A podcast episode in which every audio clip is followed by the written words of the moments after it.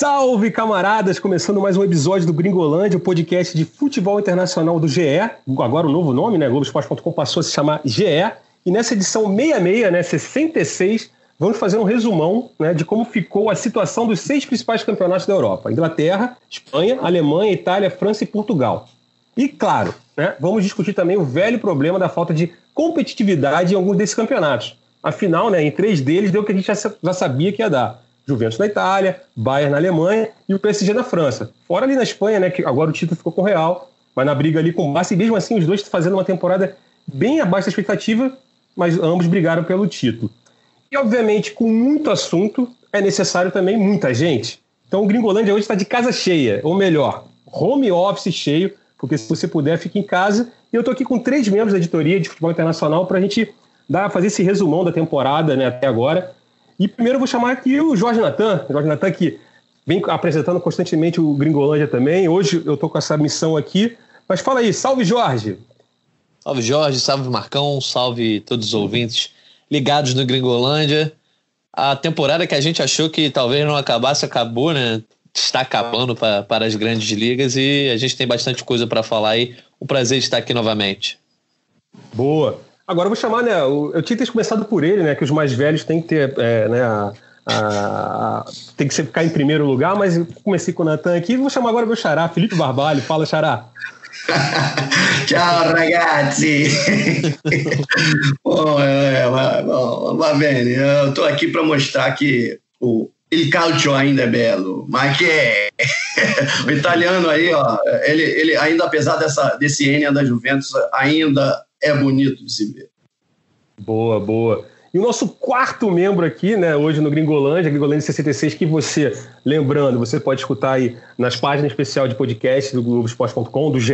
Eu tenho que pegar esse nome aqui, ainda tô, não, não adaptei-me ainda ao GE, mas enfim, tem a página especial de podcast lá do, do, do Globoesporte.com, GE, tem várias, é, de vários tipos. Tem um podcast muito bacana novo, o Ubuntu, que é que que fala com, com, com, o povo negro, assim, comandado lá pelo Thales, nosso camarada Thales, enfim, você vai dar um passeio lá. E, obviamente, também a gente está nos agregadores de podcasts aí, no, no Spotify, no, no, no, Player FM, no Cashbox. E voltando agora, apresentando finalmente o nosso quarto membro aqui, Rodrigo Lois. Fala, Lois. Fala, galera. Grande, grande animação essa reta final aí de, de temporada. As ligas já praticamente acabadas, é, campeões já definidos nas cinco principais, nas seis, né, incluindo Portugal. E fiquei expectativa agora pela Liga dos Campeões, que daqui a pouco está chegando. Boa, boa. Então, assim, como o Barbalho falou ali, o Barbalho tem a preferência pela, pela, pela, pela idade. A gente vai começar pela Itália, né? Que foi o último dos campeonatos, né, dos principais campeonatos, que teve seu campeão definido, embora a temporada ainda não acabou. Nesse momento, inclusive, que a gente está gravando, tem a penúltima rodada tá rolando ainda. Faltam, então, duas rodadas e meia, uma rodada e meia ainda para acabar o campeonato, mas o campeão definido, todo mundo sabe, Juventus. Né? Vagas nas Champions também estão definidas, né? além da Juventus. Passa a Inter, a Atalanta e a Lazio. Aí ainda falta definir nessas duas últimas rodadas a posição, mas os quatro estão classificados já definidos. É, rebaixamento também praticamente definido também. Né? Você tem o, o, o, o, o Brett e o Spal já caíram. O Let pode cair enquanto a gente está gravando aqui esse podcast, dificilmente se salva para sorte né, do, do tradicional Genoa, que estava ali na briga. Genoa, um dos primeiros campeões lá no, no, no, século passado. Então, e sobem o Benevento e o Crotone, já estão definidos. Benevento e Crotone sobem na segunda divisão e falta mais uma vaga para ser definida nos playoffs, que também a Série B italiana ainda falta uma rodada para o seu final. E aí eu pergunto para o Barbalho, Barbalho, esse, Juve, essa, esse título da Juventus, esse N é campeonato, nove títulos seguidos, é, essa hegemonia é, vai acabar, não vai? O que, que foi essa temporada para ti? Cara, é, bom, é, o domínio da Juventus, ele realmente assim algo que, que a gente pode explicar aí com, pela campanha em relação não só aos principais rivais, né, como aos outros. A Juventus ela teve pô, é, uma campanha que foi realmente não das melhores do N campeonato, né? Se você for comparar com as outras nove, as outras nove conquistas, né? Ela, assim, se ele ganhar, se a Juventus ganhar os dois próximos jogos, é a quarta pior campanha do N campeonato. Vai chegar a 89 pontos e acima de 89 teve em outros cinco anos. Então, assim, e se perder as próximas duas, que a gente acha que provavelmente não vai acontecer, né? Aí é a pior campanha do campeonato. Uhum. Lembrando aí que o campeonato parou, ele parou faltando ainda algumas rodadas, mais do que os outros, né? Ele parou ali em 22 de junho, né? Na 27 rodada, ainda tinha os quatro jogos ali atrasados, né? E Atalanta e Inter, inclusive, tinham jogos atrasados, né? A Juve era líder com 66 pontos, o Lazio Inter ali, o Lazio estava com quatro pontos atrás, né? Mas durante aí, a, depois da pandemia, a Juve até abriu oito pontos, conseguiu abrir oito pontos durante a pandemia, né? e, e não, não, largou esse título, ganhou aí na antepenúltima rodada. Né? Mas, assim, é, essa hegemonia da Juventus passa muito, claro, pela organização financeira da Juventus, pelos jogadores, claro, que são, tem um elenco muito mais rico, né? Mas é, acho que Inter e Atalanta, Atalanta pelo belo trabalho aí do Gasperini, né? E, e dos últimos dois anos, tá sempre aí nas bocadas.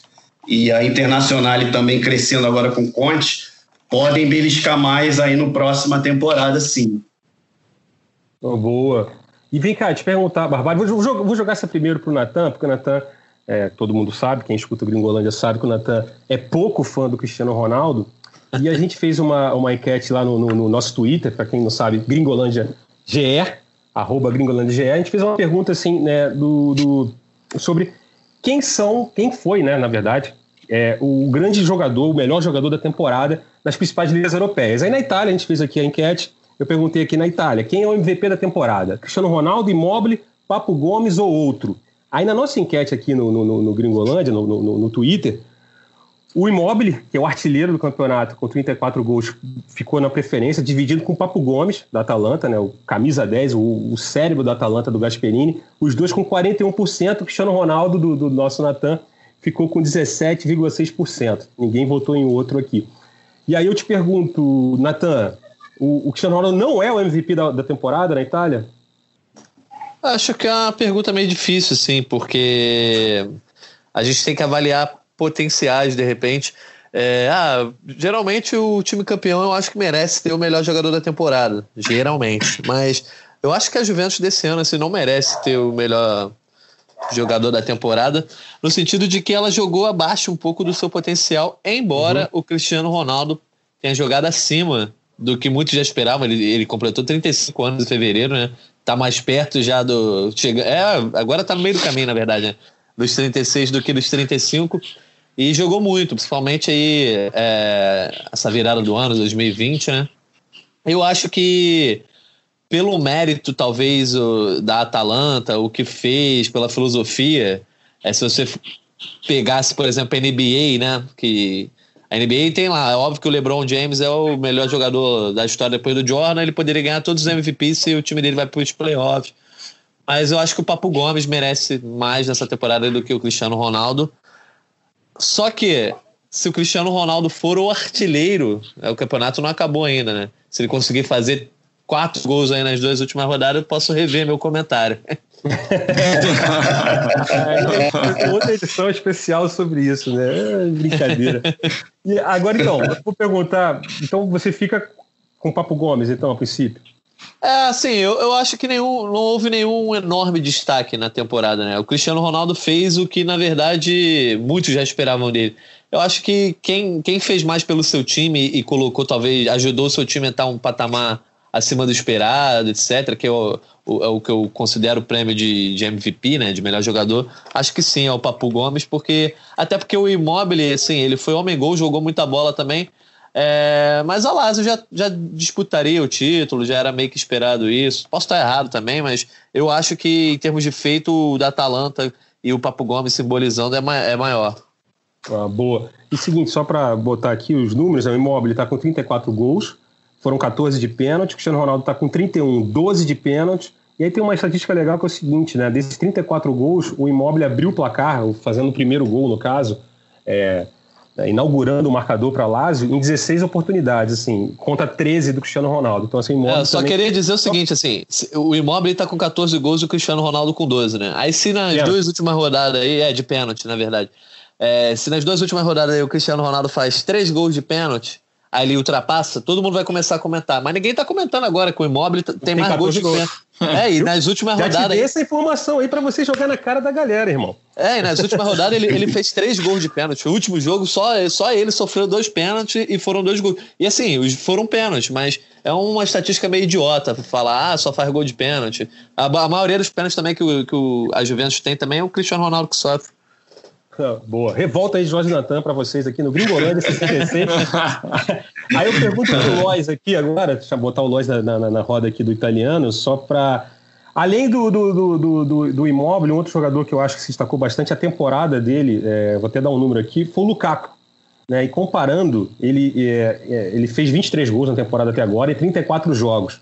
Comparado com a primeira temporada do, do, do Ronaldo, né, lá na Inter de Milão, o Ronaldo fez 32 jogos e 25 gols na primeira temporada. Então, assim, números parecidos, acho que o Lukaku é um outro jogador que se destacar nessa temporada. Tudo bem, não é o craque do campeonato. Mas eu te pergunto, mas além do Lukaku, tem algum outro jogador que você, pô, esse cara aqui me chamou a atenção no campeonato italiano? Eu, eu acho que a gente pontuou bem, assim, os, os principais destaques, né? O Immobile, o Cristiano Ronaldo e o, e o Papo Gomes. Eu, eu concordo em número, gênero e grau com o Natan. Eu acho que pelo que ele apresentou e o que ele contribuiu para o time, né? É, o Papo Gomes fez 16 assistências e ele teve 7 gols. É, Atalanta, disparado, o melhor ataque do campeonato italiano, tem 98 gols, são 20 a mais do que a Inter do Lukaku. Eu acho assim, eu acho que seria um pouco enganoso eu destacar um, um outro jogador sem ser eles, sem ser esses três ou esses quatro, incluindo o Lukaku. Você, você poderia falar que ah, o Tchalanoglu ele fez uma boa temporada pelo Milan, Fez, mas eu acho que é, é um, digamos assim, é um patamar, aquele velho patamar, é um outro patamar do que a gente está falando. É, e o Milan, mais uma vez, decepcionou, e aí até voltando agora para o Barbalho, perguntando para ele, para ele, o Barbalho, quem é para ele o craque, o MVP né, da temporada italiana, da Série A, e também perguntando assim, é, a gente falou aí da Lazio, que né, brigou até bastante pelo título, a Inter também, é, Atalanta mais uma vez chegando na Champions League ali. Agora, além de você dizer para mim qual é o MVP da temporada, eu quero saber qual é a decepção da temporada. Pode ser time, jogador. a MVP da. tem bastante. Na MVP, MVP da temporada, acho que o Papo Gomes mesmo merece. Assim, o, o, o Cristiano Ronaldo fez uma temporada no italiano é, bem acima do que ele fez no ano passado, né? Na temporada passada, pô, ele fez temporada passada, pô, ele, ele não chegou nem perto desses números que ele tem hoje, né? Ele fez 21 gols, né? Então essa temporada aí ele tá bem acima e ele tá bem perto também de recordes aí do, do, do Felipe Borello, né? O recorde de, de gols da Juventus numa temporada, né? Que fez 32 gols em, em 1933, uhum. 34. Ele recorde de 86 anos, né, pô? Isso. E, e, tá, e, e ele e o Immobile estão perto do recorde do Higuaín, né, também, né, pelo Napoli, né, de 36 gols, né, numa temporada do italiano, então, gol pra caramba. Então, assim, o, o Cristiano Ronaldo, é aquilo, ele tá num, num, num, nível que é o dele, né, e o Immobile tá muito fora da curva dele, né. Verdade. De fato. né, de fato, ele tá, assim, realmente tá, tá muito... É, ele deu esse azar, né, esse, essa temporada, o Cristiano Ronaldo, entre aspas, né, de se ele fizesse essa quantidade de gols na temporada passada, o Palharela tinha comido poeira no passado, né? É, eu até, até brinquei, a... brinquei, com o Alan Caldas, nosso companheiro aqui de, de futebol internacional. A gente estava comentando no fim de semana. Eu falei, cara, porra, o Cristiano Ronaldo é muito azarado. Aí o Imóvel vai lá e faz um monte de gol. Aí até xinguei assim, o Imóvel. Né? Aí ele falou, ah, a culpa agora é dos outros. Mas também é, né, cara? Nem sempre, pô, o, o seu melhor é o suficiente para você ser o melhor do campeonato. É isso, é isso. Não, pois é. eu acho, assim, o, e, e, respondendo aí a tua pergunta em relação a, a, decepção. a decepção, cara, eu, assim, eu esperava muito é, de uma nova temporada, né? Talvez o Paquetá, né? Puxando aqui para nosso, os brasileiros, né? Eu dei uma passada aqui nos brasileiros, realmente, e Brasiliane, hum, Rapaz, para quem já teve tanto craque lá, né? Os brasileiros, cara, esse, essa temporada, assim, a gente tem, claro, João Pedro aí, que, pô, o quinto na artilharia, né? 18 gols aí pelo Cagliari. Realmente o cara se destacou muito esse ano. Mas assim, se for puxar para baixo, quem tem mais gols de brasileiro é o Bremer, zagueiro Torino, do meu Torino. aí tá bravo. E, cara, aí você vai é, pois é, tá ali na beirada, se livrou já, né? Mas tá ali uhum. na bacia das almas. Então, assim, o Paquetá é um cara que foi com muita expectativa para lá, já foi mais velho, né? Mas, assim, eu acho que estando no Milan, o Milan deu uma boa recuperada, ele também voltou um pouco melhor aí da, da parada da pandemia. Mas eu diria que ele, assim, como uma, uma decepção. Outro também que não conseguiu se firmar tanto foi o Eriksen, né? Também. Chegou no meio da temporada também, teve pouco tempo aí. Acho que também aí pô, do lado do Lukaku fazendo gol pra caramba, podia brilhar um pouquinho mais, né? Esperava um pouco mais dele saindo do Tottenham, né? E, cara, dos brasileiros, assim, hoje em dia a gente tem de, de destaque, pô, são os laterais da Juventus, né? O Danilo e o Alexandre. O Douglas Costa, que poderia ser um grande destaque do Brasil na, na, na Série A, não consegue se firmar tanto por conta de, de contusões, né? Fez um gol na temporada é, pelo italiano.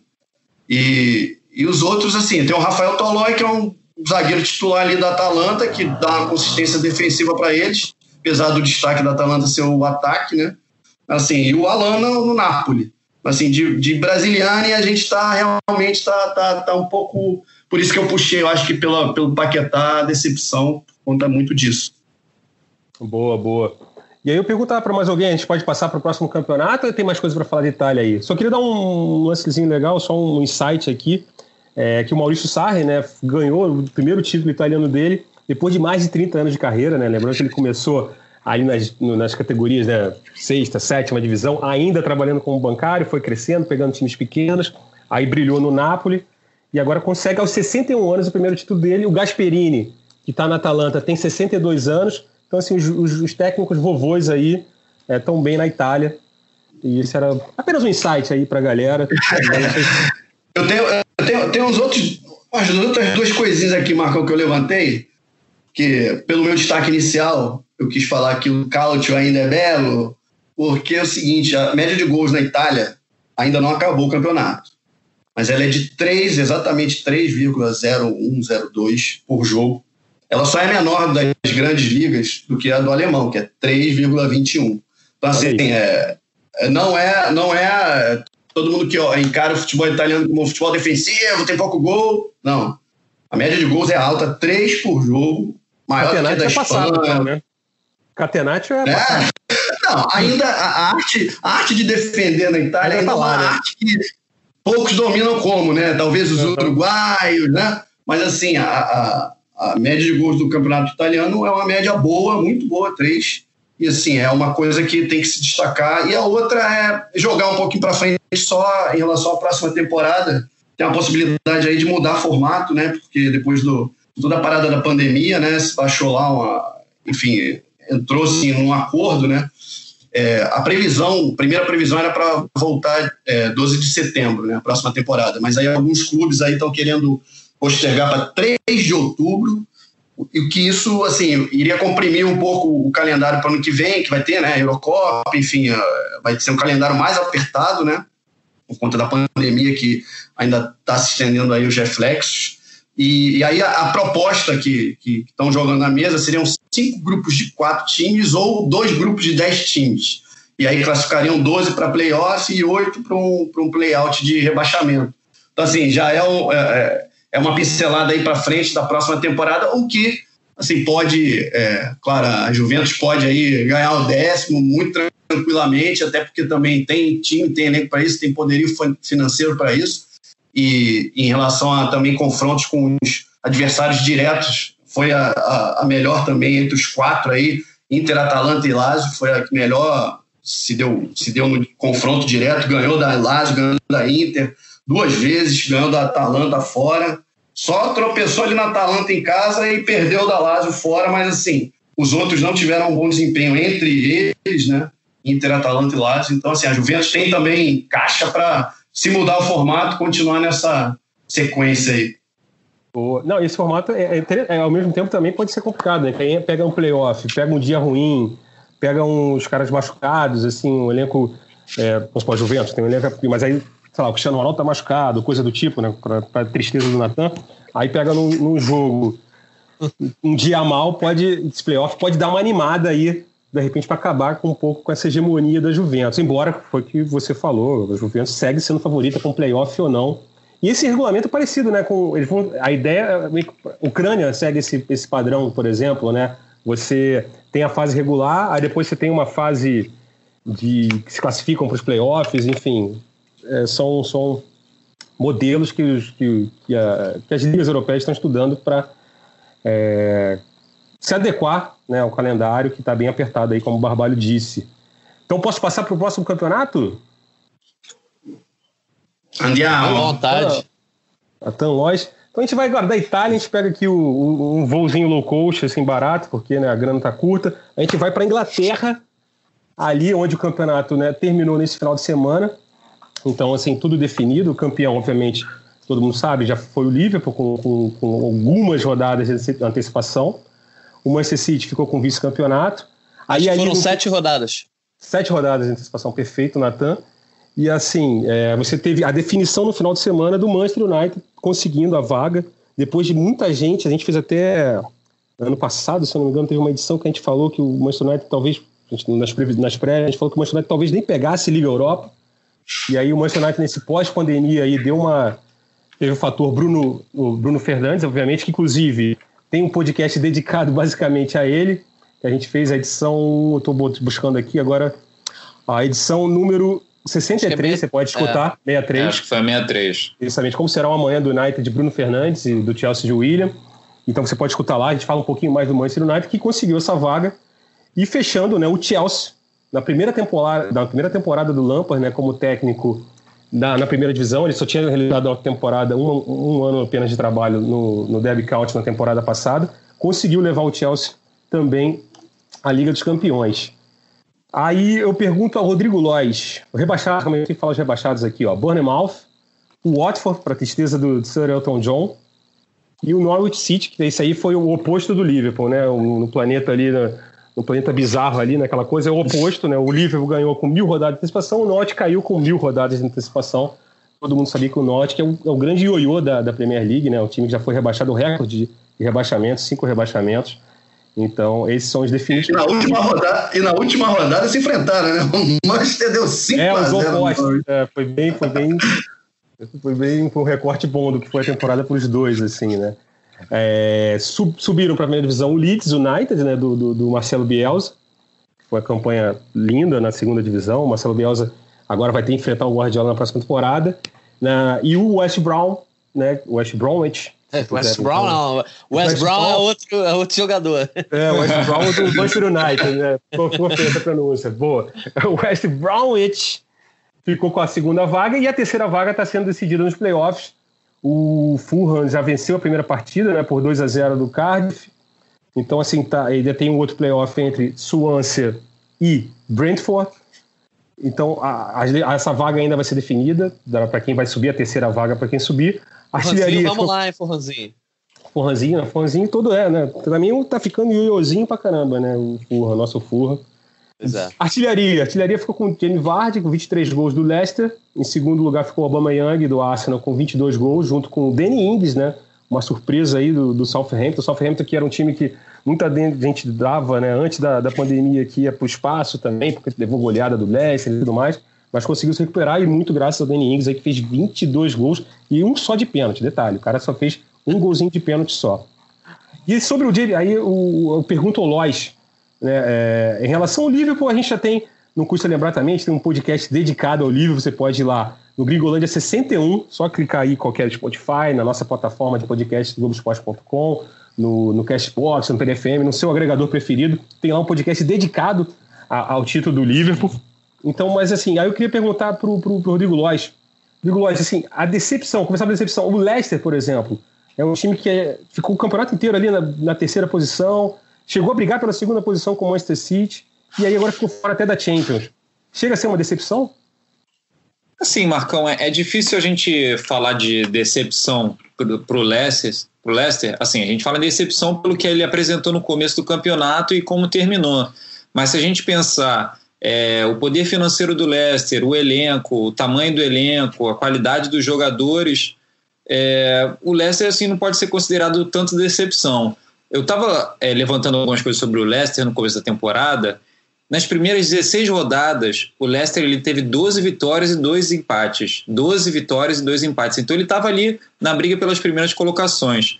Só que depois, nas 22 rodadas seguintes, eles só fizeram 26 pontos de 66 possíveis. Então você teve uma queda muito grande por conta da paralisação, principalmente. Depois da paralisação do, da Premier League por causa da pandemia, o Leicester só venceu dois jogos e perdeu cinco. Empatou outros três, aí, enfim, ficou fora da Champions na última rodada. É, mas assim, eu acho difícil falar em decepção total. Acho que fica esse sentimento de decepção pelo início arrasador e depois uma queda abrupta, mas ao meu ver não é tanto decepção se a gente levar em consideração outros aspectos do time, como é, as peças que tem à disposição e enfim e o que esse esse esse potencial poderia gerar no, no fim da temporada. Nossa, aqui... o, o, Leicester e o Leicester foi, foi bem uma gangorra com o United, né? O Leicester foi caindo no fim e o United subiu muito no fim, né? Pô, o Leicester perdeu nos últimos quatro jogos perdeu três, pô. E justamente o último contra o United precisava ganhar. Sim, é exatamente. Acho que o falando só mais um pouquinho do Leicester, é, o James Jamie Vardy artilheiro da, da Premier League, de novo, uma outra boa temporada dele, artilheiro com 23 gols. É, acho que o, o Leicester também sofreu com várias lesões assim ao longo do, dessa segunda parte do campeonato que prejudicaram o rendimento do time, do, do Brandon Rodgers. Acho que isso, isso pesou também para essa queda de rendimento no final. Boa. E eu te pergunto, Lóis, depois eu vou jogar para o Natan também e para o Barbalho. A gente fez lá a pergunta no podcast, no, no, podcast, no Twitter do Gringolândia. A gente fez a perguntou quem é, foi o grande jogador da temporada na, na, na, Inglaterra. Lembrando que o Anderson, né, o volante, capitão do Liverpool, foi eleito pela, pela Premier League o craque do campeonato, o que gerou muita controvérsia e tal, porque todo mundo, e a gente colocou aqui nas opções Anderson, todo mundo colocou quem? A segunda opção que a gente botou também, que é o De Bruyne, e todo mundo, inclusive a nossa, nossa enquete aqui no, no Twitter aqui deu 97% pro, pro, pro De Bruyne como craque do campeonato.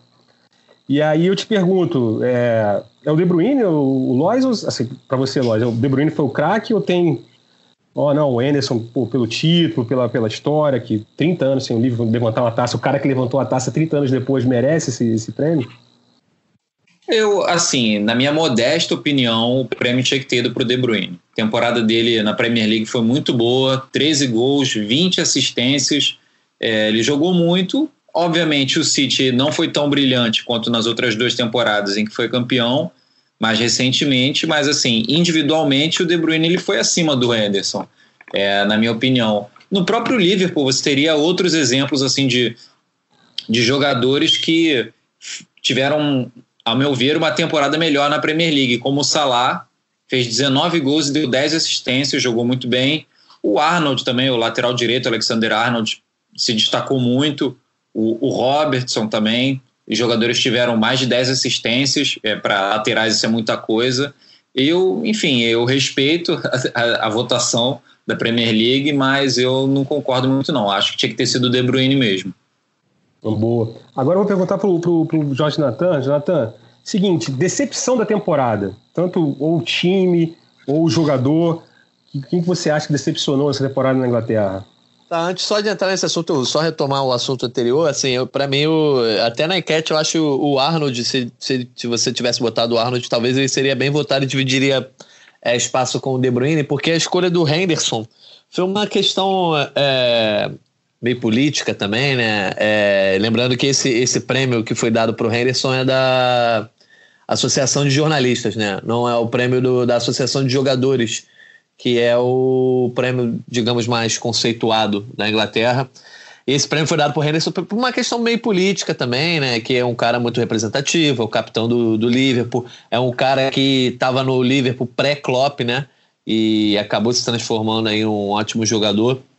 Mas eu, eu, por exemplo, eu acho que, eu, na minha opinião, seria o Arnold, meio que pegando é o, o, argumento que eu usei ali na Itália, né?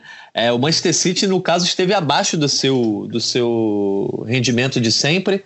E o De Bruyne, por mais que tenha jogado muita bola, ele estava nesse contexto aí, né? De estava jogando muita bola num time que não estava jogando tanta bola assim.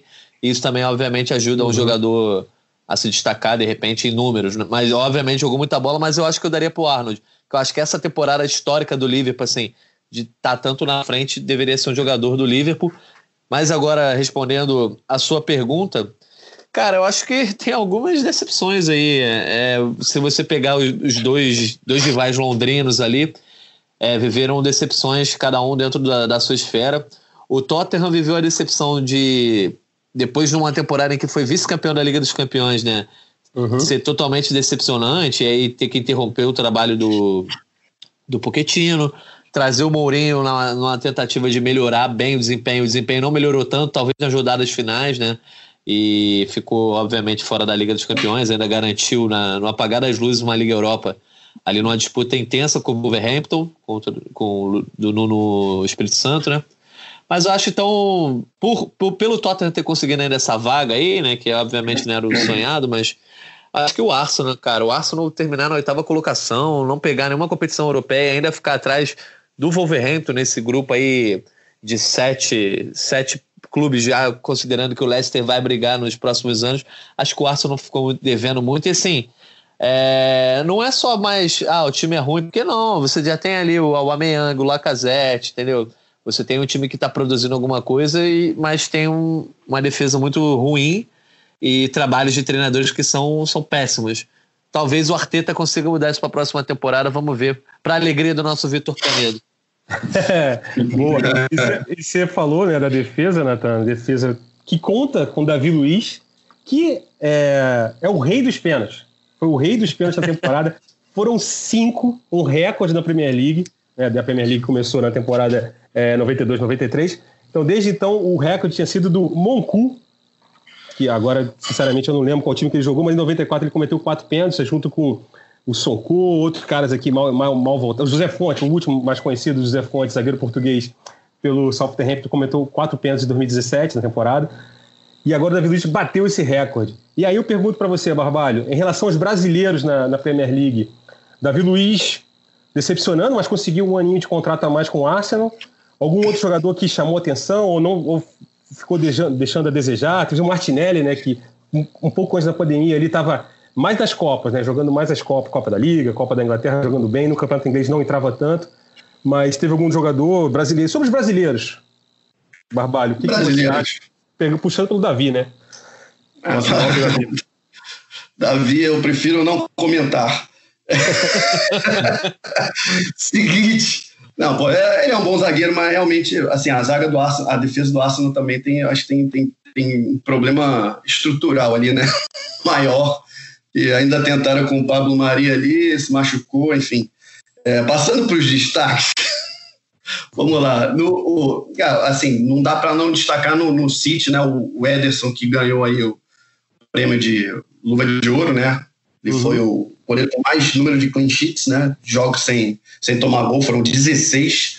Claro que contribuiu para isso, né? O, o, ali o pós, pós-título do Liverpool, né? Que realmente abriu um pouco mão ali, né? Da, da, da disputa, e aí realmente não só a goleada né, que o City deu no Liverpool, mas também os jogos sequentes ali, sequentes, é, o Alisson sofreu um pouco mais ali, né?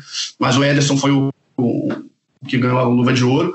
O Gabriel Jesus fez uma ótima temporada, assim, os padrões dele em relação a gol, assim, ele teve uma superou a, a, em um, né, a temporada passada e ainda pode aumentar a conta com, a Liga dos Campeões. Ele fez 22 gols na temporada, temporada toda, né? E agora ele fez 14 só na Premier League, né? Ele ficou com uma a mais do que o Richardson. Então, assim, e, e ainda entrou ali na, na, artilharia histórica da Premier League, né? que é, só está atrás do, do Firmino, do, tá empatado com o Coutinho ali com 41 e atrás do Firmino com 56, o Firmino. Mas acho que eu destacaria o Gabriel Jesus e o Ederson.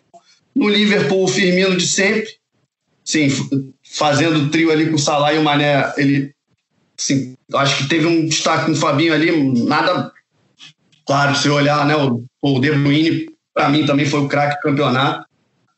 Os números dele aí são excepcionais, as 20 assistências aí igualou o recorde do Henry, do Arsenal, né? Então, assim, eu acho que eu destacaria esses brasileiros aí, uma nota boa aí pro Martinelli, que se contundiu, estava indo bem no Arsenal, né? Chegou lá com moral, jogando bastante, enfim, fazendo gol, mas se machucou, infelizmente, mas para a próxima temporada é um moleque que tem futuro. Eu, eu adicionaria aí o, o William, né? É, também, também. Por... também é isso, isso, no, no Chelsea, né? É, porque assim, aos 31 anos ele já era já, já não vinha tendo grande destaque no Chelsea, mas numa temporada que o clube não pôde contratar, né? Ainda pegando aquela rebarba da, da punição da FIFA, ele meio que puxou a galera mais jovem e teve um ótimo desempenho, tanto que agora com o contrato se encerrando, é, ele está com o mercado bem aberto na Premier League, então acho que o William mandou bem. Inclusive, ele diz que não quer né? sair lá, né? Não quer sair, né? Da Inglaterra, ele, ele em, entrevista, em entrevistas recentes na Inglaterra, quer ficar lá direto. E por mais que Barcelona, né? Algumas temporadas aí teve um zoom, zoom de Barcelona. Se ele não ficar no Chelsea, provavelmente vai ficar aí, de repente estender mais um ano. Se não ficar no Chelsea, vai ter mercado ali para outro time inglês. Boa. E, Lois, é, algum outro destaque assim você pode dar assim, no campeonato, sendo do campeonato geral? Alguma, alguma outra coisa que você destaque nessa temporada? Algum dado? Eu, eu sei que você fez uma pesquisinha maneira. Ah, sim, tem algumas coisas que eu, acho, que eu achei interessantes. É, eu vou tentar falar de alguma coisa que tenha sido, que ainda não tenha sido mencionado.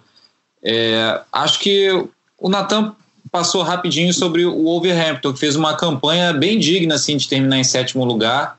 É, ele pode disputar a Liga Europa se o Chelsea vencer a Copa da Inglaterra nesse fim de semana contra o Arsenal.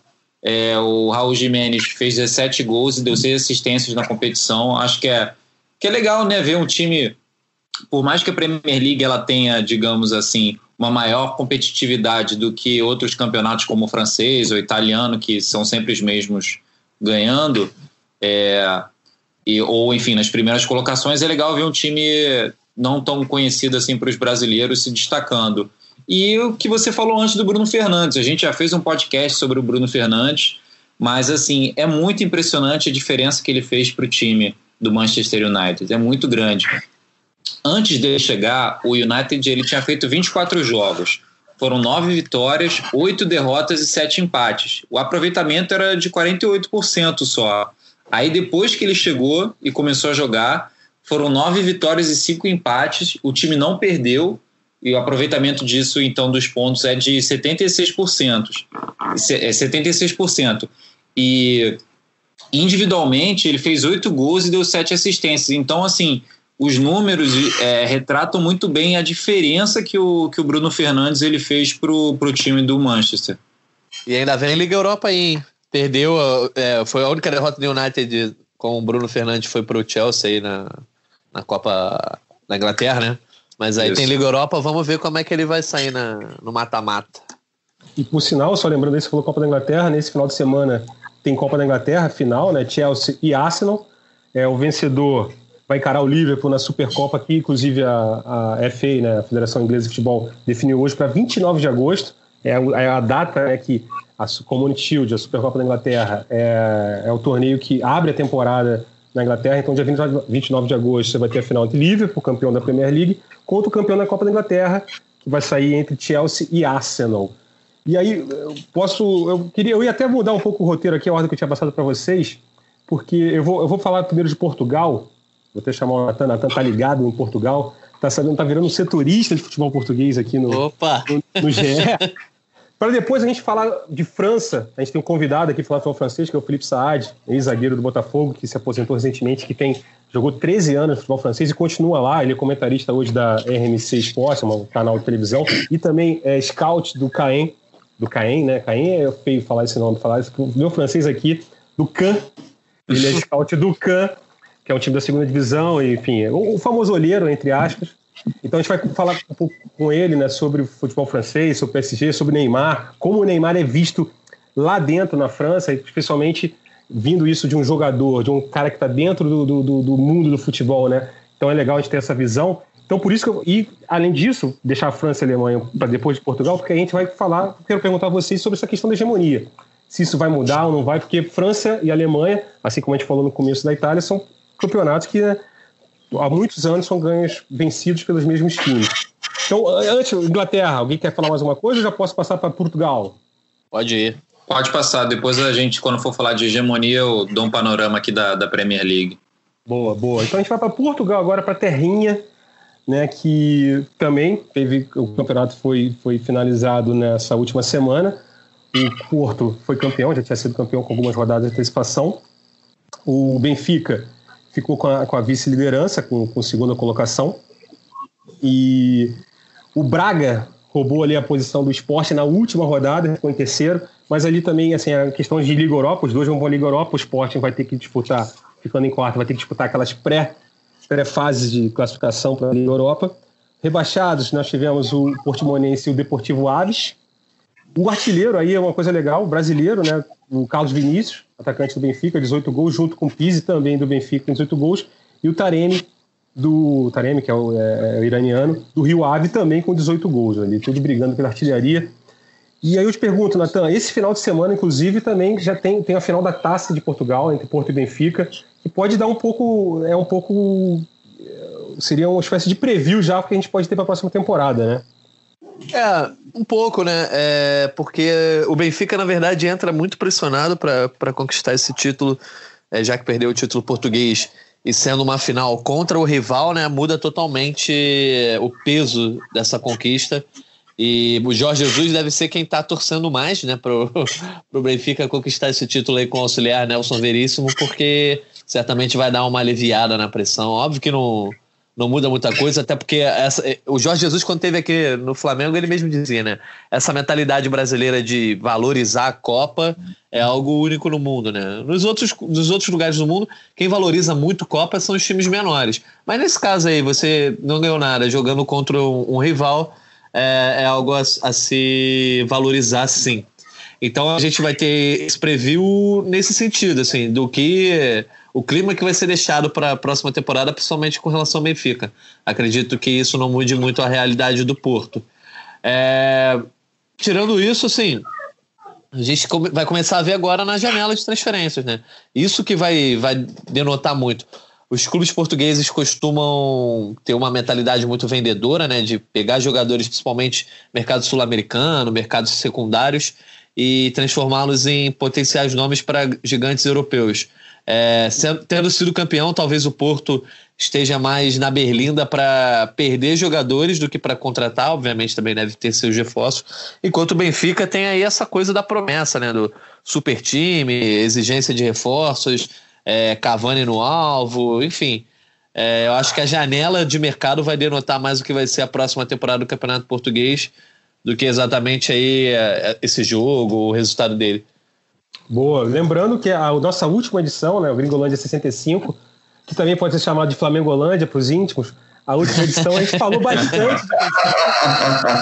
o nome, inclusive, é o, o podcast, é, o título do É Possível para o Benfica Vencer, Vencer, Vencer com o Jorge Jesus, aí você entendeu a conotação. Mas, enfim, obviamente a gente falou de Flamengo, porque o Jorge Jesus veio do Flamengo e para você fazer todo o prognóstico para o que vai ser o Benfica, você precisa analisar a temporada do que foi o Jorge Jesus no Flamengo.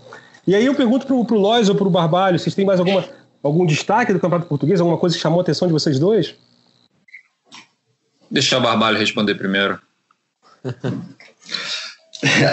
então, é, cara, eu, eu tenho a destacar aí o, o coitado do Famalicão, né? Pô, chegou a última rodada, chegou a liderar. O Tébaro, né, Barbalho? O Tébaro Schmidt, ex-companheiro de editoria Esporte Internacional, né? Secou. Fez matéria especial, né? Vários brasileiros, como muitos times de lá, né? Mas vários brasileiros no Famalicão lá jogando. Chegou a liderar, foi grande surpresa no começo aí. Foi caindo, foi caindo, chegou na última rodada, pô, conseguiu virar um jogo entre os 40 2, 45, fez gol, dois gols, virou para 3 a 2 chega nos acréscimos, perde a vaga na Liga Europa. Foi contra, contra o Marítimo, né? Sim. Contra o Marítimo. Isso. Meu Deus do céu. Ah, que, que... A, a, a, vaga ele perdeu para o Rio Ave, né? Do Carlos Carvalho. No Rio Ave, isso, é. é o, o, jogo, o último jogo foi contra o Marítimo. Isso. Mas essa daí foi um grande drama da, da temporada aí portuguesa. Meu Deus do céu, coitado. Terminou a um ponto do Rio Ave. Boa. Lois, alguma, alguma coisa a gente já pode passar para a França? Ah, eu que só queria destacar a temporada que o Alex Telles fez no Porto. Acho Não, que ele lembrado. jogou muito bem, teve, enfim, foi decisivo em vários jogos, é, seja com gols ou com boas atuações. É, a gente ainda não tem a confirmação de que ele foi vendido para o Paris Saint-Germain. Já, enfim, a, os jornais portugueses deram isso, de que é, o Porto receberia até 25 milhões de euros por ele mas até agora não saiu nada oficial. A gente ainda não sabe se ele vai mesmo ou não. E até na, na comemoração do título do Porto, ele disse que não sabia o dia de amanhã, que tinha que pensar dia, dia a dia. Enfim, a gente ainda não sabe, mas é, se ele for para o PSG, eu acho um bom reforço. É, bem... Inclusive, inclusive a, o Jornal Bola de hoje trouxe aí uma, uma lista aí com cinco cinco jogadores que devem sair do Porto para a próxima temporada ainda. Além do Alex Telles, o Corona, Otávio, Danilo e Soares. É, é, é um time que já vinha junto há algum tempo, e aí quando você alcança o sucesso, obviamente os jogadores ficam em destaque, e é o que eu falei, assim, é, os clubes portugueses têm muito essa mentalidade, acho que a torcida até um pouco se prepara já, né? E aí vamos ver como o Porto vai conseguir é, retificar não é, não é palavra, é. Me faltou a palavra agora. Reconstruir, pode ser. Reconstruir esse elenco aí. E é bem porque, equipe, né? É, porque ele vê também o Benfica, assim, é, pelo menos no, no, que se espera, um monstro sendo alimentado ali, porque, pô, ah, perdeu o título que estava quase nas mãos, sete pontos de vantagem. Então a pressão pela eleição, enfim, é, o torcedor do Porto deve estar um pouco com medo da próxima temporada nesse sentido, porque lá, como a gente falou no último podcast, quem ouviu sabe, né? É, lá, se você não é campeão, se você não é líder do campeonato, a chance de você estar em crise é enorme. É verdade, é verdade, é verdade. Então a gente vai passar para a França, aproveitando esse gancho aí da, do PSG né, querendo os jogadores do Porto e tal. A gente vai para a França, que foi né, o único campeonato que foi encerrado antes do fim da pandemia, foi encerrado ali na, na 28ª rodada, alguns clubes ainda não tinham disputado a 28ª rodada. Foi encerrado, o PSG foi decretado campeão. Não que não fosse mudar alguma coisa, o PSG já estava milhões de pontos na frente, mais especificamente. Mas foi prematuro, né? Eu acho que hoje foi, em dia é, a gente olhando, pode... olhando retrospectiva foi, né? Pode, a gente pode chegar a essa conclusão assim, porque realmente havia como é, jogar depois, nem que fosse agora, né, nessas últimas semanas pré-Champions. Não seria a melhor dos mundos para o PSG e para o Lyon, mas eu acho que esportivamente seria o melhor dos mundos, até porque o PSG está fazendo amistoso com o público até, né? É, Alguns é torcedores presentes. Mudou radicalmente né, a mentalidade na França, né? É, exatamente. Foi o país que foi mais radical. No começo, depois é um dos primeiros a abrir, né, para a torcida e tudo mais, né? Então acho que assim, quem o, o Lyon que reclamou muito ficou fora das competições europeias, os times que foram rebaixados, eu acho que tem muito a reclamar sim, porque foi uma decisão precipitada. Tudo bem que foi algo que partiu mais do governo, né? O governo impondo que não poderia jogar e tal, até agosto, e aí a liga se viu encurralada, mas foi uma decisão precipitada. É verdade. O Paris Saint-Germain ficou com 68 pontos, é, 12 à frente do Olympique de Marseille, ficou segunda posição. O Rennes é, pegou a, a, a, eliminatória da Liga dos Campeões, ficou em terceiro lugar, e o Lille foi para a Liga Europa. Os rebaixados aí foi o Amiens e o Toulouse, foram rebaixados para a próxima temporada. E, obviamente, né, aquela pergunta clássica, né, é, se o PSG vai ser campeão na próxima, vai continuar mantendo essa hegemonia, né? O PSG ganhou, foi, foi nove, não, oito títulos de nove né, possíveis, né? Deixa eu fazer as contas Sim, aqui. perdeu só para o Mônaco em 2017 18, acho. Isso, exato. 2016 2017. 2016 17. Errou por uma temporada. Então, assim, eu sou a... péssimo para isso. Não, mas sem problema. E aí fica essa questão né, do, do, do, PSG. E aí, vai continuar ganhando, com o pé nas costas e tudo mais. Então eu chamei né, um, um cara que há muito tempo, eu sei, falei agora há pouco, um cara que há muito tempo joga no futebol francês, que é o Felipe Saad, zagueiro do Botafogo, do Vitória. Ele estava 13 anos no futebol francês, continua lá, só que ele encerrou a carreira agora recentemente no Paris FC, né, clube da, da segundona. E ele se tornou, ele assumiu também, assim que encerrou a carreira, ele virou comentarista da RMC Sports, que é um canal a cabo que transmite partidas, Premier League, campeonatos europeus. E também ele virou scout do CAN, é um clube da segunda divisão que ele jogou, que ele é um dos clubes que ele atuou. E ele, então, ou seja, é um cara que conhece muito o futebol francês, e tem esse outro lado, né? Além do, do, do, sabe, os meandros, o, o, dia a dia, conversa com diretores, conversa com jogadores, conversa com, com pessoas, não necessariamente só da imprensa, mas pessoas que trabalham no, no, nos bastidores do futebol francês. E aí eu pergunto para ele, né? Ele vai participar aqui agora do nosso podcast.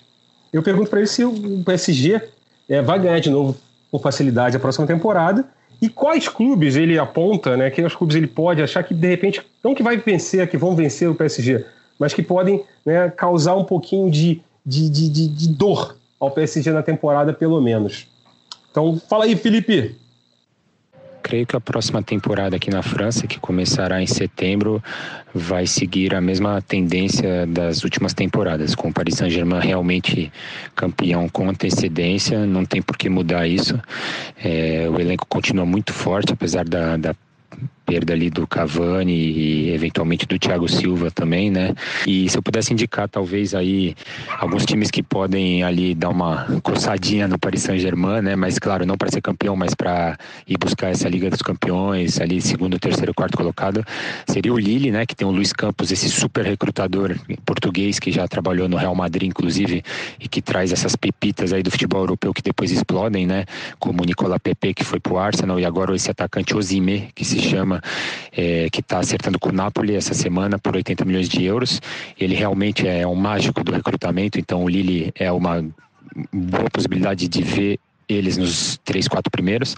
Tem o Olympique de Marselha, que é, conheceu agora aqui um um verão bem movimentado ali, eh, com, coi com coisas no bastidores acontecendo, mas que fez uma ótima temporada com o André Vilas Boas, que no primeiro momento, com a saída do Zubizarreta como diretor esportivo, quis sair também, porque estava ligado ao seu projeto, mas que resolveu ficar pelo pedido dos jogadores. Então, está se, tá se tornando ali uma coisa bem sólida entre eles e isso conta muito para a continuação da temporada. Eu citaria ali também talvez o Lyon, eh, de quem a gente espera muito mais nessa temporada do que a temporada passada que tomou essa decisão arriscada de trazer o Silvinho, né, para sua primeira temporada como treinador. E o Juninho era o diretor esportivo, ainda é, né? Só que o Silvinho, infelizmente, não deu certo, apesar de parecer ser uma pessoa, um profissional muito competente, mas aqui no Lyon a pressão foi muito grande, os resultados não vieram e não teve a paciência esperada e trocaram de treinador. E aí, com o treinador novo, o Rudi Garcia, o, o sucesso começou a voltar, só que com a parada do Covid foi tarde demais para conseguir chegar na Champions League.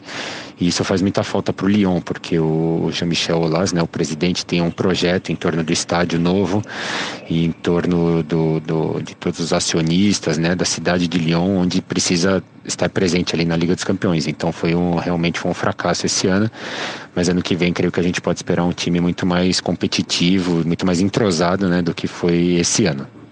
E eu também fiz uma outra pergunta para o Felipe Saad, que é a seguinte: é, Neymar, o assunto Neymar, né? A gente, como é que está a situação do Neymar? Assim, como ele é visto é, pela, pela opinião pública? Como está a relação, é, a paciência do, do, do, do, futebol francês, né, da torcida do PSG, enfim, com o Neymar. E também, né, se, é, eu pergunto para ele na sequência, se a temporada, essa temporada agora, Super Champions em agosto, vai ser definitiva para o Neymar, de repente, continuar ou não no Paris Saint-Germain, continuar ou não nesse projeto da, do governo do Catar, que está atrelado ao Paris Saint-Germain, a Copa de 2022 e tudo mais. Em relação à situação do Neymar aqui na França, é, e mais especificamente no Paris, ali com os torcedores do Paris Saint-Germain, é, eu identifico um pouco o que acontece no Brasil aí também, né? Uma, uma relação, aquela relação de amor e ódio, assim, né? Altos e baixos, em que ele sempre tem essa oportunidade de poder se reconciliar com a torcida com o que ele faz no campo, né?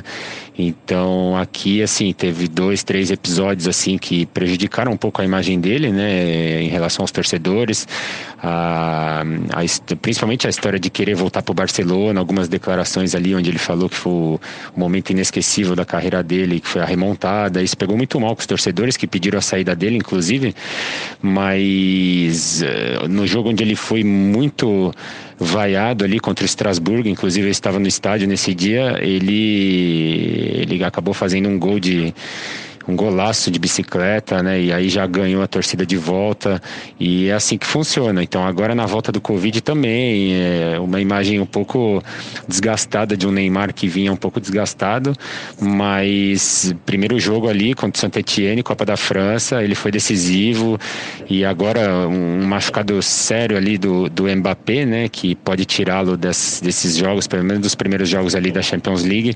Então muita coisa vai cair nos ombros do, do Neymar muita expectativa, muita pressão em torno do, do, jogador brasileiro aqui em Paris, mas realmente essa imagem de um, de um jogador excepcional e realmente acima dos outros, ela, ela permanece. A próxima temporada ela depende sim um pouco do que vai acontecer aí na Super Champions em Portugal.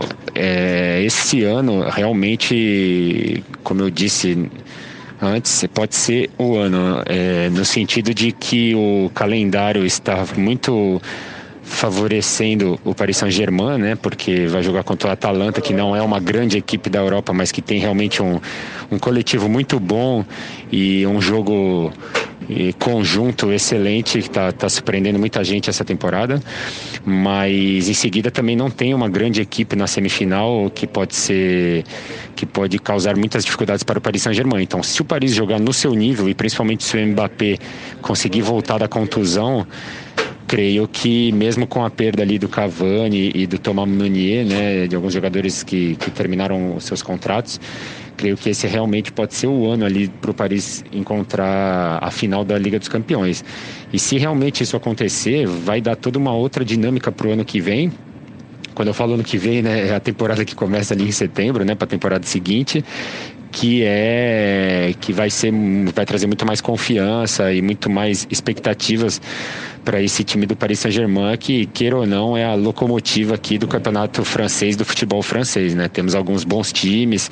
Eu inclusive joguei no Paris FC ano passado que hoje é o segundo time na França, na, em Paris, desculpa, né? O segundo time em Paris, mas todos acompanham o Paris Saint-Germain e, claro, como todo grande time tem uma, uma crítica um pouco mais é, violenta às vezes assim, né, da parte da, da imprensa assim, mas no fundo, no fundo, todo mundo torce para que o Paris Saint-Germain vá o mais longe possível na Liga dos Campeões e que eh, tenha sempre bastante sucesso, porque a imagem do futebol francês depende muito desse clube. Valeu, Felipe Saad. Uma boa sorte agora nessa nova empreitada aí de comentarista barra scout. É... Aí eu pergunto para vocês, é, Neymar, né? Jogou muito na final da Copa da Liga, da Copa da Liga não, da Copa da França na última sexta-feira, vitória contra o Saint-Etienne por 1 a 0 fez o gol da vitória e tudo mais. Só que aí, até para entrar nesse mérito do Neymar, eu pergunto para vocês: vai ter a final da Copa da Liga Francesa agora na sexta-feira. Copa da Liga Francesa, que é a última edição, né? Esse campeonato não vai ter na próxima temporada. E aí a decisão vai ser contra o Lyon. O Lyon que tem, já né, criou-se uma rivalidade nos bastidores, né? Muita troca de farpas entre Juninho Pernambucano e Leonardo, né? Que são os dois diretores de futebol dos dois times. É, vocês acham que de repente o Mbappé levou aquela pregada contra o Saint-Etienne, ficou vai ficar né, um bom tempo fora, vai perder provavelmente a, o começo da Super Champions, dessa fase final da Champions. Vocês acham que o Neymar, de repente, deveria ser poupado nesse jogo agora, de sexta-feira? Quem vai? Então eu vou.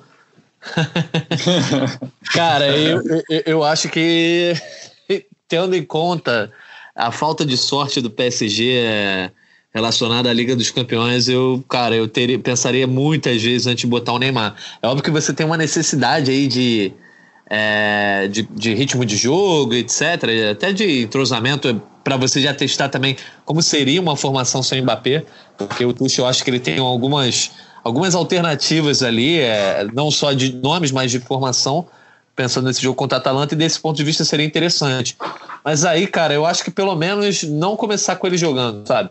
você tentar construir um placar que deixe o PSG mais confortável e transforme o jogo já num ritmo diferente e aí sim talvez botar o Neymar.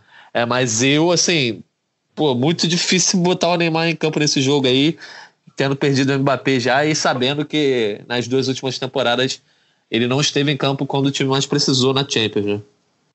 Boa. E eu pergunto aí pro. Pra mim, pra mim vai pro pau, pô. Vai, vai, Neymar tem que jogar, pô pegar ritmo de jogo, Ah, não. não contundiu, contundiu. O jogador pensa, acho que também pensa assim, pô, tem que jogar. Se, se tiver algum problema, aí vê depois como é que resolve. Não, isso daí eu, eu, não, eu não concordo muito com isso, não. O jogador tá indo mais o Neymar, a maior estrela do PSG, por mais que seja uma final é, bem menor, né? E tem esse clima de rivalidade, já é um teste aí para já na outra semana. Na outra não, né? O, o é, PSG é só na outra outra, né? Na Champions. É, é... Eu acho que né, já volta nas quartas, né? Na segunda sendo, sendo, sendo Felipe Barbalho é mole. Quero ver sendo Thomas Tuchel, amigo. o Emi, o Emi ah, eu não ganho que nem o Tuchel. Ah, eu sei, mas o Emi do Catar no teu cangote ali, pô, quero ver.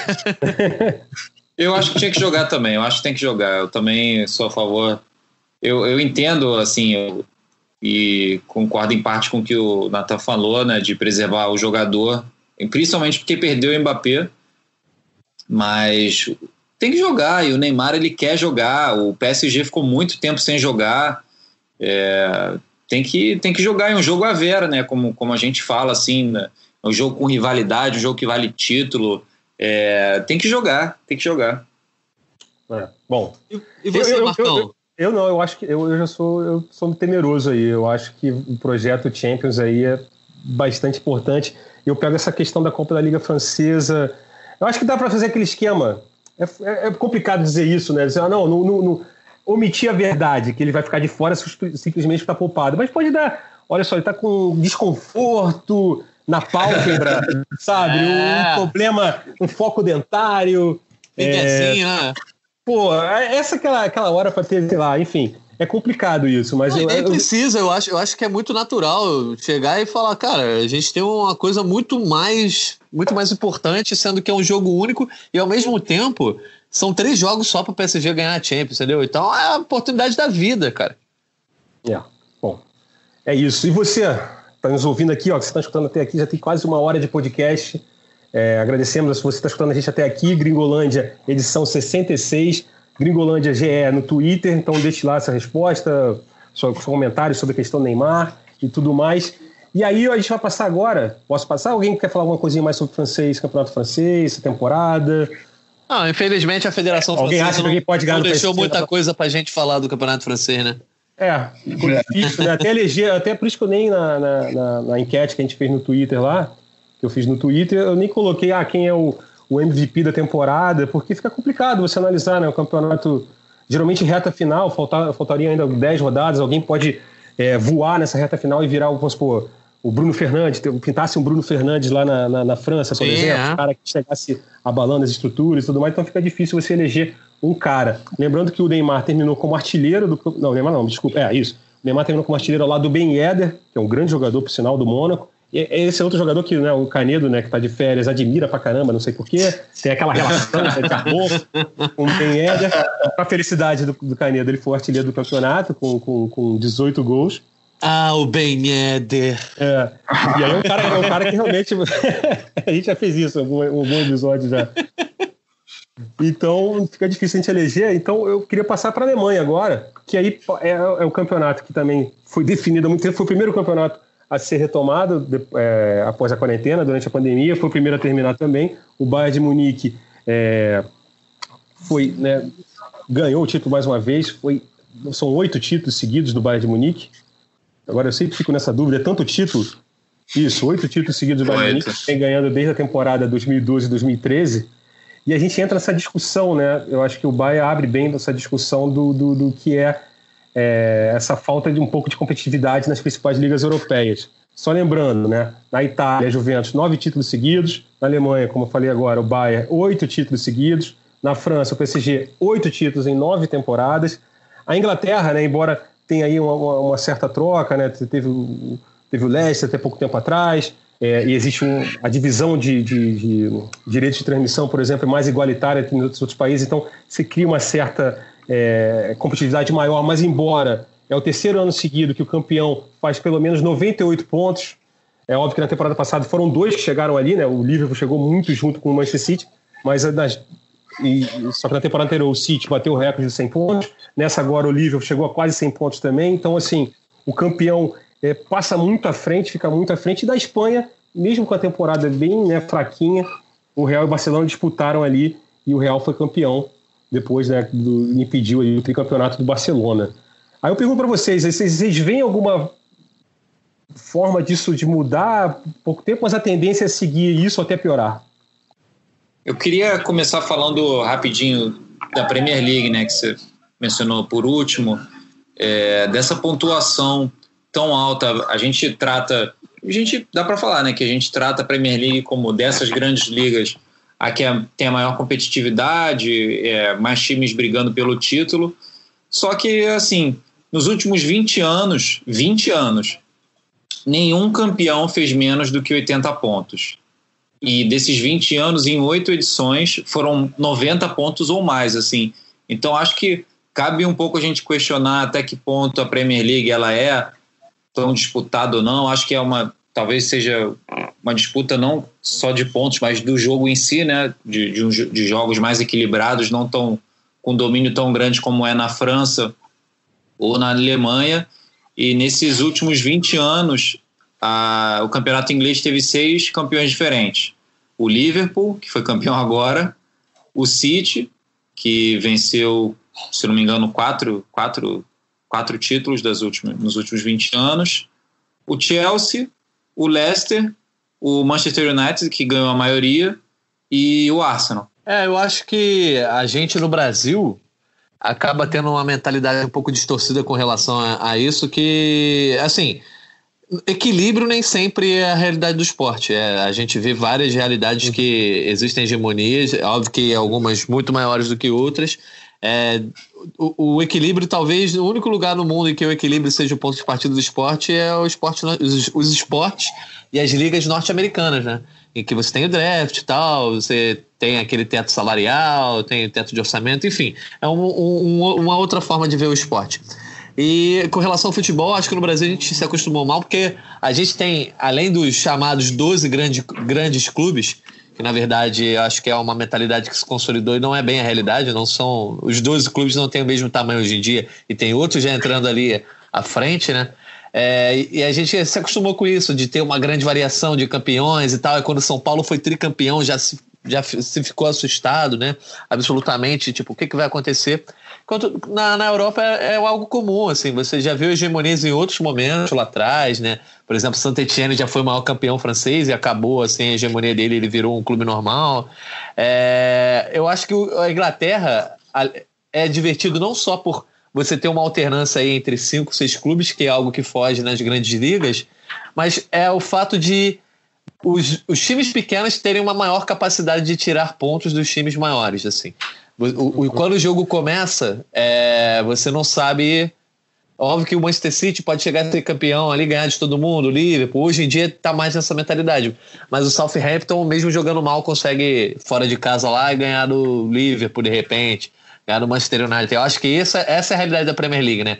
É um equilíbrio mais dentro de campo, de o, o pequeno conseguir dar mais trabalho para o grande do que, por exemplo, o PSG, que para mim hoje é a maior, é a maior disparidade na Europa. Assim, quando o jogo começa, PSG, se não for Lyon, até o Saint-Etienne, alguns, alguns times assim, que tem alguns jogadores de maior qualidade, você sabe que o PSG vai sair de campo vencedor.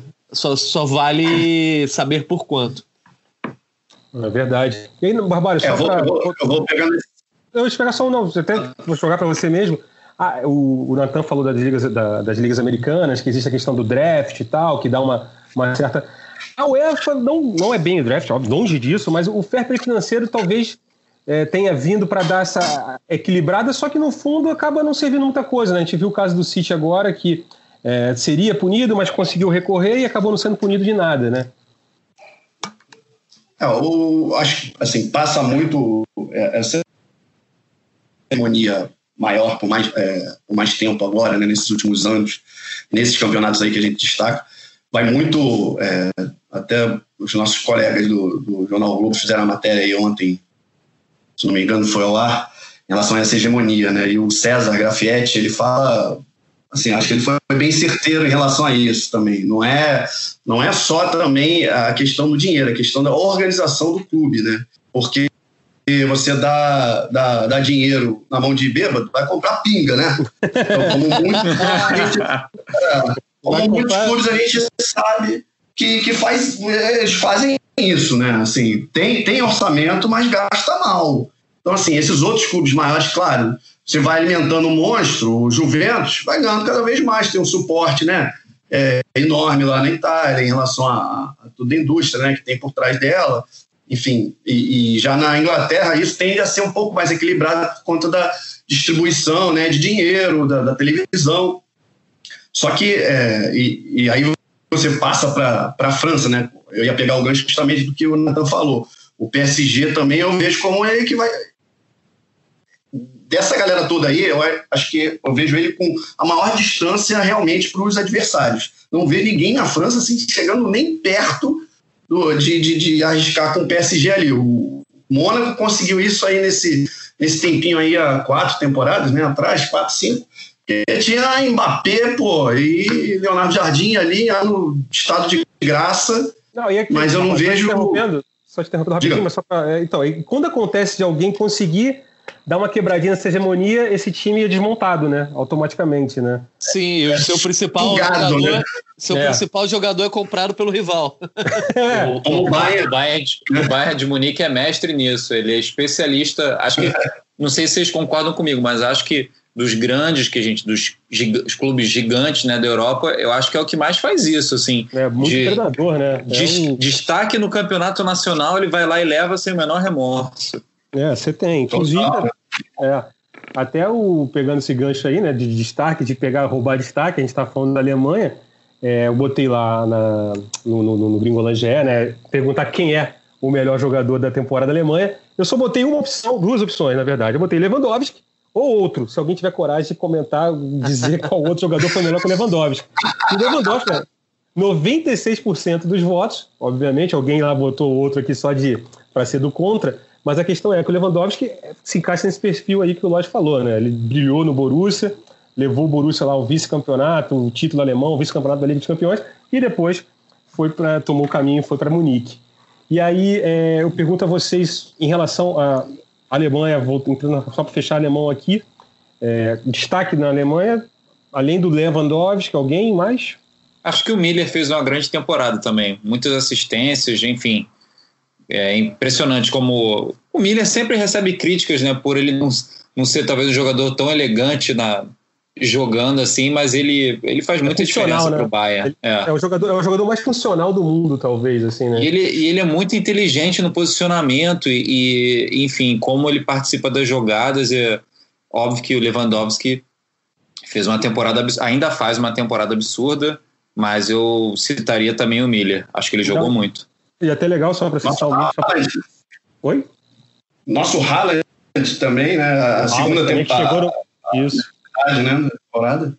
A é, então. pandemia, então... né, prejudicou um pouco, talvez essa ascensão meteórica dele, né, que ele chega em janeiro, destrói e tal, pá, aí tem a, a, a, começa a pandemia do coronavírus, aí nessa volta o Borussia também volta claudicando, assim, todo mundo voltou um pouco, menos o Bayern.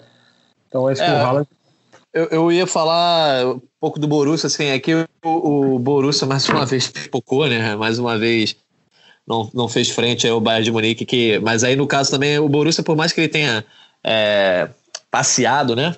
Em alguns momentos aí da, da temporada, o Bayern de Munique estava num ótimo desempenho, então foi muito mérito do Bayern. O Borussia, depois daquele, daquele clássico, logo depois da volta né, do, do futebol alemão, acabou que viu que, que o Bahia ia ser campeão, não tinha jeito. Então, mas a gente dá para tirar do Borussia não só o Haaland, que chegou no começo do ano e, e fez bastante gol, etc., mas o Sancho, né? O Sancho jogou Também. muita bola no Borussia Dortmund, tanto que está cotado aí para ir embora, talvez para o Manchester United, eu torço. E, é, mas dentro do, do, do Bayern de Munique, mesmo assim, é que o Lewandowski foi muito fora da curva, então não tem como você dizer que ele não foi o melhor do campeonato.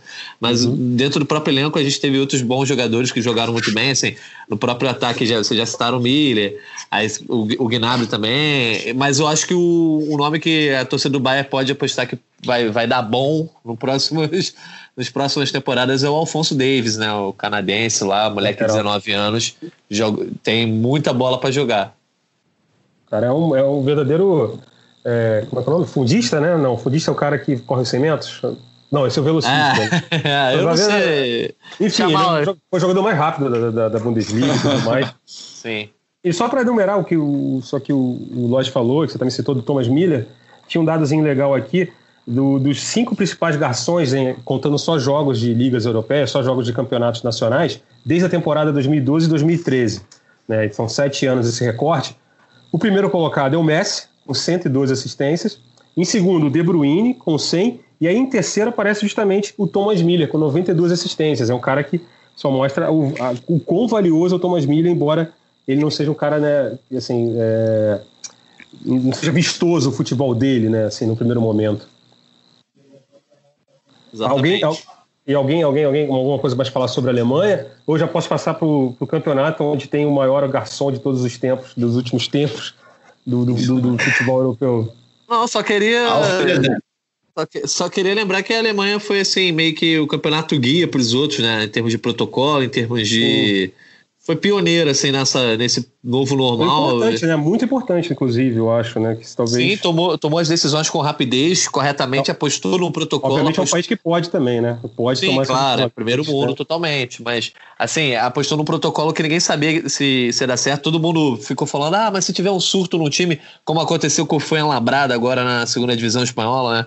Ah, se tiver um surto não vai acabar o campeonato, vai acabar na justiça mas confiou, confiou no protocolo, confiou na ciência, confiou é, em especialistas e tanto que o campeonato deu certo, acabou até cedo, assim, que eles preferiram começar cedo, com uma margem ali para se desse algum, algum problema conseguirem voltar depois, e acabou cedo e o Bahia tá até descansando aí antes da Liga dos Campeões, já voltou a treinar agora, né, mas, mas parabéns aos alemães aí, foram um exemplo. Boa, boa. Vamos passar para a Espanha aqui, né? Lembrando. Que a gente... Oh, Opa. O episódio que a gente falou sobre o pai, né? É, exatamente, isso eu ia falar agora. Tem o Gringolândia 60. A gente falou sobre o bairro de Munique, então você pode escutar lá no Spotify, na página de especial aqui de podcast do Globoesporte.com, do GE. Eu tenho que gravar isso, e mais uma vez eu falo Globoesporte.com. Vou levar um esporro da chefia. GE. Tomara que a chefia não chegue até esse momento. Né? É, ge.globo. Exatamente. Então tem esse podcast. E também tem um podcast, a gente vai falar rapidamente aqui de espanhol, até porque já vocês já estão muito tempo nos escutando aqui. Obrigado pela paciência quem chegou até aqui. Tem também um podcast é, bacana sobre o Campeonato Espanhol, que é o Gringolândia 64, que a gente fala sobre o presente e o futuro do campeão Real Madrid e fala também do Barcelona. É, na época a gente pegou o gancho ali do desabafo do Messi. E, e os dois, né, os dois clubes, tanto o Real Madrid como o Barcelona, ainda estão em disputa nessa temporada. Os dois estão disputando a Champions League. Né? O Real Madrid ainda vai fazer o, o jogo de volta das oitavas de final contra o Manchester City. E o Barcelona é, vai encarar o Napoli. Então, é, eu pergunto a vocês, aí é mais uma questão de saber, né? Que a gente fez essa pergunta lá no Twitter do Mingolândia, é quem, é o, o, quem foi o MVP da temporada na Espanha. E aí a pergunta eu deixei lá a opção Messi ou Benzema. Eu pergunto, Barbalho, Messi ou Benzema? Pô. Alguém para tudo. Não, cara, Messi. O Benzema teve um destaque, né? Mas não dá para comparar. Assim, é aquele negócio que tá falando sobre o Cristiano Ronaldo e o Immobile, por exemplo. Né? Assim, enfim, uma temporada supimpa de um é ali o, o normal, né? Do, do outro ali, o, o, abaixo da média do outro. Enfim, o Messi, ele, ele, ele apesar do, da, da bagunça do Barcelona, ele ainda consegue levar nas costas ali. É o Messi, é o Messi. E só, só detalhe aqui, mas o pessoal da, do povo aqui que comentou no Twitter aqui não concorda contigo, não. Deu Benzema 52,2% dos votos, Messi com 43,5% e o outro, famoso jogador outro, né, que aí você tem opção de comentar aqui ou não, deu, deu 4,3%. Então, Rapaz, mas o Canedo tá comigo, mas o tá comigo nessa, pô. Rapaz, mas quando, quando o Barbalho riu, quando você perguntou o Barbalho riu, eu falei, ele vai falar do Benzema, né? Porque é sacanagem. sacanagem dar o MVP do campeonato pro Messi. Sendo que o Barcelona não jogou nada. O que o Messi fez foi salvar ainda o que existe de Barcelona ali.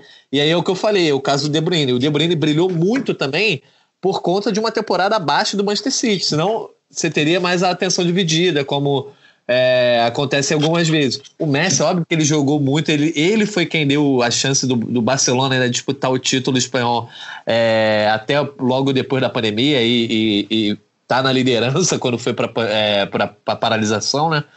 Mas, cara, não dá para você pegar o que o time do Barcelona jogou e, e dar um, qualquer premiação para esse time. Sendo que o Real Madrid, pelo contrário, na hora que o bicho pegou, Na hora que o calo apertou, o Hazard não estava jogando nada, Vinícius Júnior e Rodrigo ali jogavam, mas não, não brilhavam.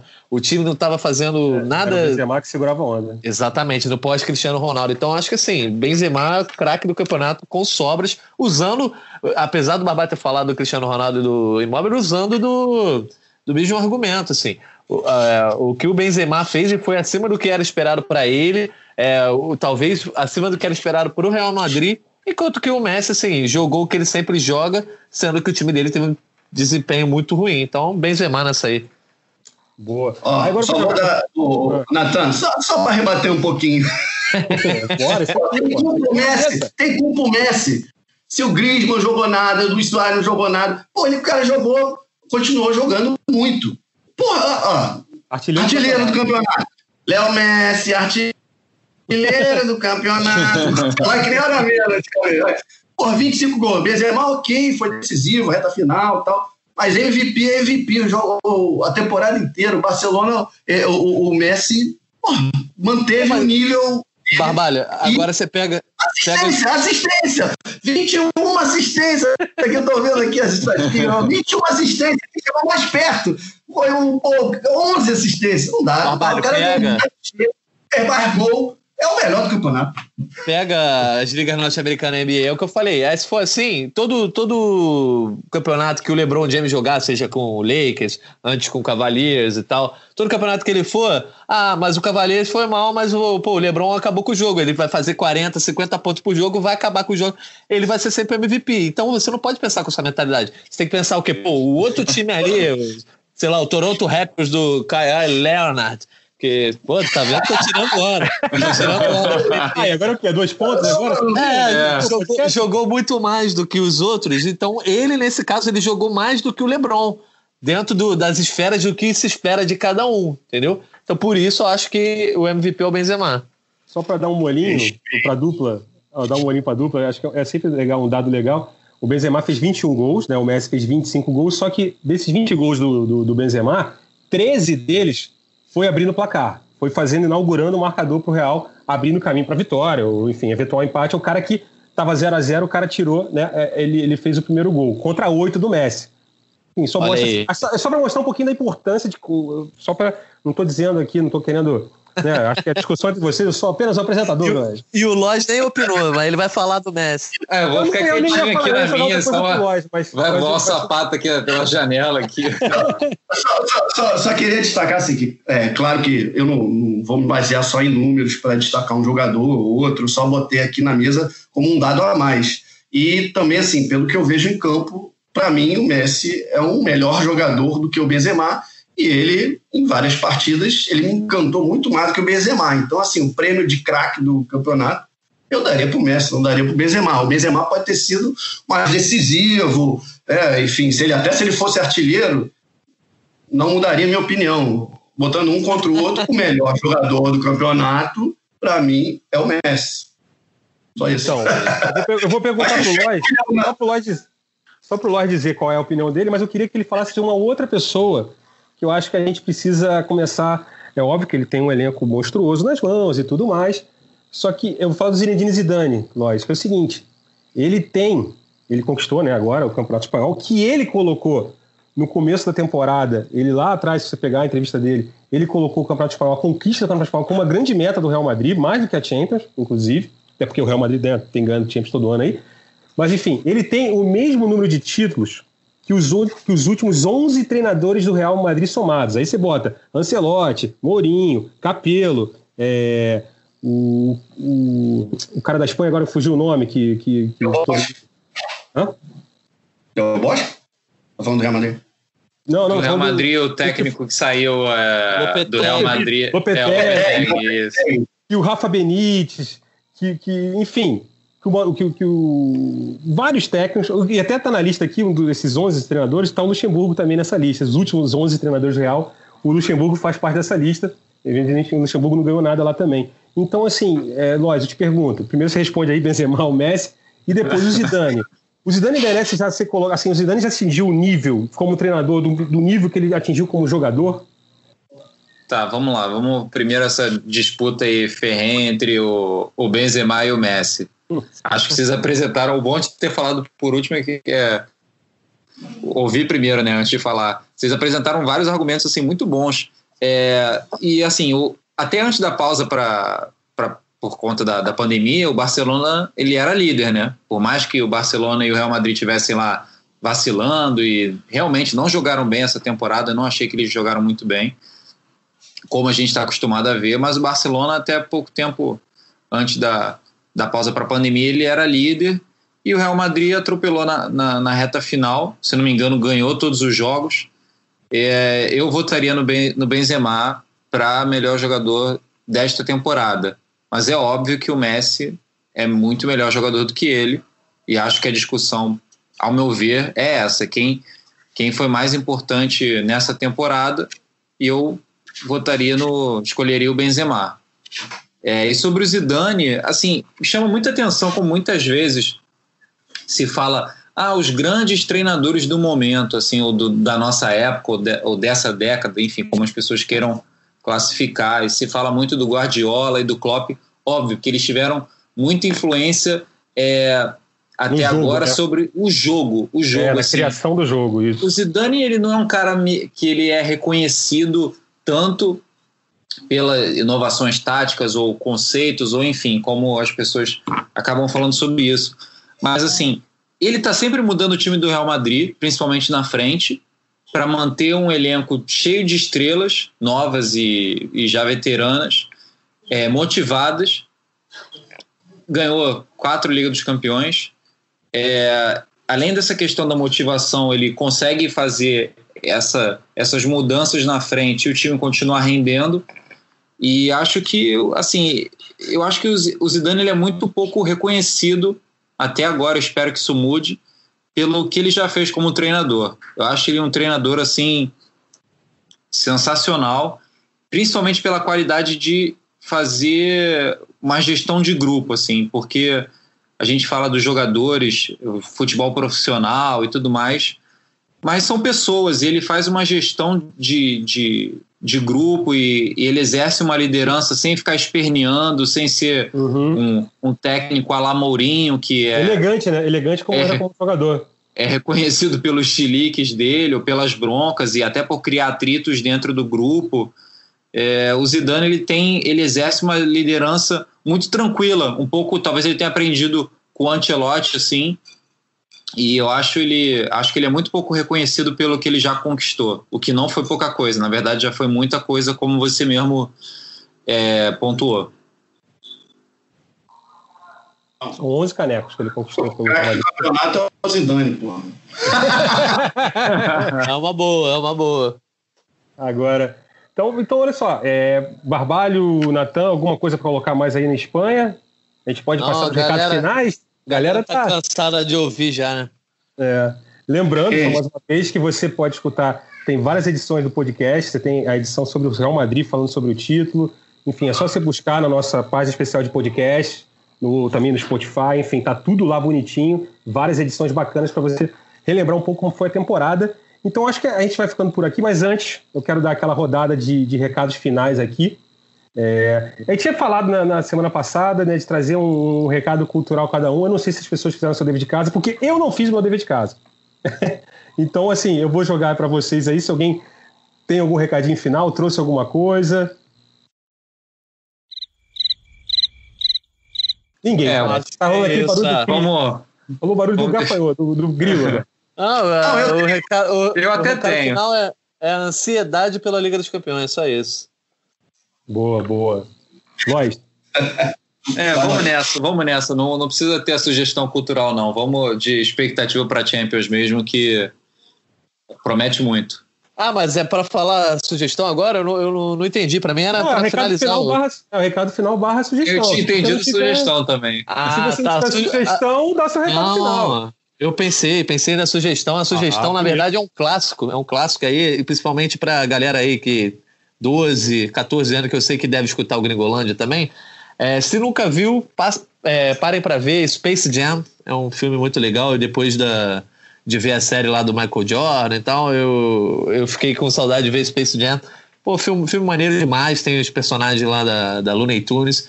tem o Michael Jordan, obviamente. E, inclusive, lembra a gente de mandar um abraço pro nosso amigo Lucas Lois. Lucas Lois aí, que é um fã de Space Jam também.